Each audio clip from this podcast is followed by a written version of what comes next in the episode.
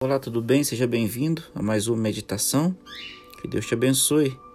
A meditação de hoje encontra-se em 1 Reis, capítulo 17, no verso 2, que diz assim: Veio a palavra do Senhor dizendo: Retira-te daqui, vai para o lado oriental e esconde-te junto à corrente, a torrente de Querite, fronteira do, ao Jordão. Beberás da torrente e ordenei aos corvos que ali mesmo te sustentem. Foi, pois, e fez segundo a palavra do Senhor. Retirou-se e habitou junto à torrente de Querite, fronteira ao Jordão. Os corvos lhe traziam pela manhã pão e carne, como também pão e carne ao anoitecer, e bebia da torrente. Mas passados dias, a torrente secou porque não chovia sobre a terra. Meu querido amigo, querido irmão, estamos falando aqui sobre Elias, o reformador após ele ter encontrado com Acabe, feito aquele desafio, agora Deus manda ele sair de cena para proteger a vida do seu servo. Sai de cena, vai agora para um lugar onde eu já tenho tudo preparado para você. Quando Deus manda você fazer alguma coisa, acredite, ele já tem tudo preparado. Quando Deus te faz um chamado, ele não vai te deixar sozinho ele não vai te deixar mercê, ele já tem tudo preparado para te ajudar.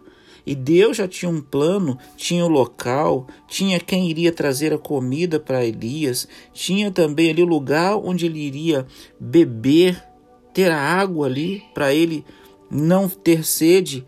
Então, eu quero tirar alguns elementos aqui desse texto para aplicação da nossa vida hoje, Precisamos ouvir, estar atento à palavra de Deus, porque a palavra veio até Elias e Elias obedeceu imediatamente. Elias saiu de cena, ele não questionou Deus, simplesmente ele aceitou sair de cena. Quantas vezes na nossa vida nós relutamos em não sair de cena quando Deus manda a gente sair? Quando Deus mostra algo melhor, mostra outros caminhos, a gente simplesmente não segue. Elias foi diferente. Ele logo obedeceu a palavra de Deus. Elias também já foi para um lugar onde tudo estava preparado. Sabe por que estava preparado? Que Deus, nesse momento, estava tratando Elias como um rei. Não fique em dúvida, é como um rei. Sabe por quê?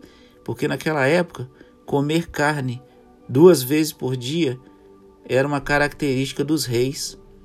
Então agora Deus está falando Elias, você é tratado como uma, uma autoridade real.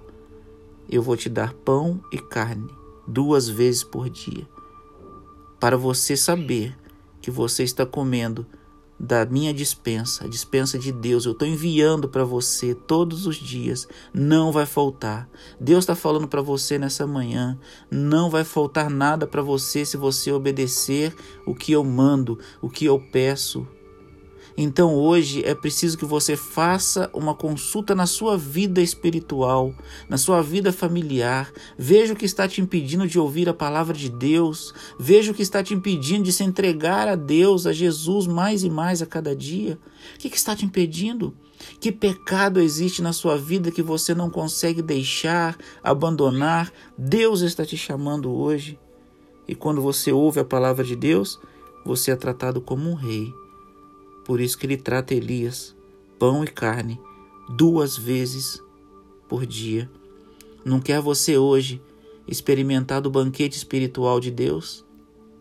Seguir o que ele pede, o que ele manda na sua palavra?